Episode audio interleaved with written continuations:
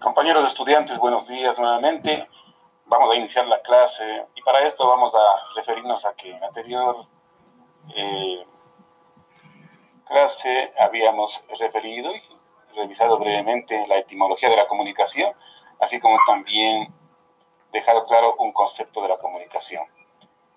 Obviamente que estos conceptos eh, también mm, difieren de otros tratadistas de la materia, pero en esta oportunidad vamos a adentrarnos un poco más al estudio de nuestra asignatura. Y como tema establecido en el sílabo tenemos eh, que conocer las barreras que existen en la comunicación, señalando que históricamente y hasta la presente fecha los tratadistas han señalado que en la comunicación siempre existen barreras que impiden que la comunicación sea clara y precisa como debería ser pero siempre hay obstáculos que impiden que la comunicación sea así. A estos obstáculos se les llaman las barreras en la comunicación. Y tenemos, eh, de acuerdo a algunos tratadistas, tenemos eh, algunas barreras en la comunicación. en primer, en primer lugar, perdón, tenemos las barreras físicas.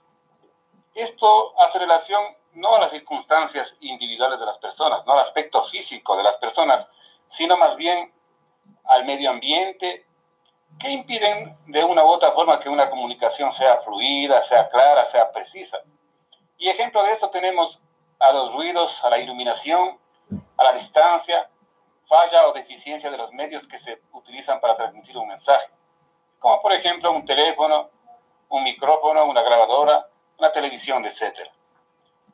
En segundo lugar tenemos las barreras semánticas, estas barreras semánticas eh, se refieren al significado de las palabras. Cuando uno no se precisa su, su sentido, estas palabras pueden dar lugar a diferentes interpretaciones. Y así el receptor no interpreta lo que dijo el emisor o lo que quiso transmitir el emisor, sino lo que su contexto cultural le indica. Por ejemplo, si una persona hace un pedido de un determinado producto y señala que lo quiere lo más pronto posible, es posible que este contexto de lo más pronto posible. Esta oración que dice lo más pronto posible puede ser que sea eh, interpretada por una persona como que requiere el producto de manera inmediata. Pero mientras otra, otra persona tranquilamente puede interpretar como que quiere rápido, pero no es tan urgente. De ahí la necesidad de que las palabras sean precisas en la comunicación a fin de que no den lugar a ninguna interpretación. En tercer lugar tenemos las barreras fisiológicas.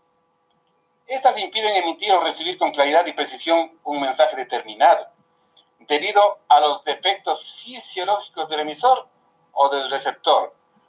Tales defectos pueden afectar cualquiera de los sentidos, ya sea en forma total o parcial. Por ejemplo, alteración de aquellos órganos que constituyen los sentidos, deficiencia en la escritura, en la lectura, escuchar a través de la música o sentidos fuertes. Estas son las barreras fisiológicas en la comunicación.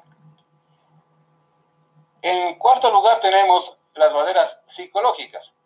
Representan la situación psicológica particular del emisor o receptor en la información, ocasionada a veces por agrado o rechazo hacia el receptor emisor, según sea el caso, o incluso al mensaje que se comunica. La deficiencia o desinformación puede deberse también a estados emocionales, como el temor, el odio, la tristeza, la alegría, o a prejuicios para aprobar o desaprobar lo que se dice no lea lo que está escrito o no entienda o no crea lo que se oye o lee. Y finalmente, compañeros estudiantes, eh, para luego entrar al debate, vamos a señalar que en quinto lugar está establecido por varios autores eh, como quinta barrera las barreras administrativas. Estas pueden ser por falta de planeación, presupuestos no aclarados, distorsiones semánticas, expresiones deficientes, pérdida en la transmisión y mala retención. Escuchar mal y evaluar, y evaluar prematuramente. También la comunicación impersonal deficiente. A todo esto se llaman barreras deficientes que generalmente se dan en la administración pública cuando las autoridades no transmiten, no comunican, no informan a la comunidad de lo que se está señalando en el orden administrativo de su empresa. Hasta aquí dejamos establecido el, la explicación respecto a las barreras en la comunicación. Vamos a entrar en debate. Muchas gracias.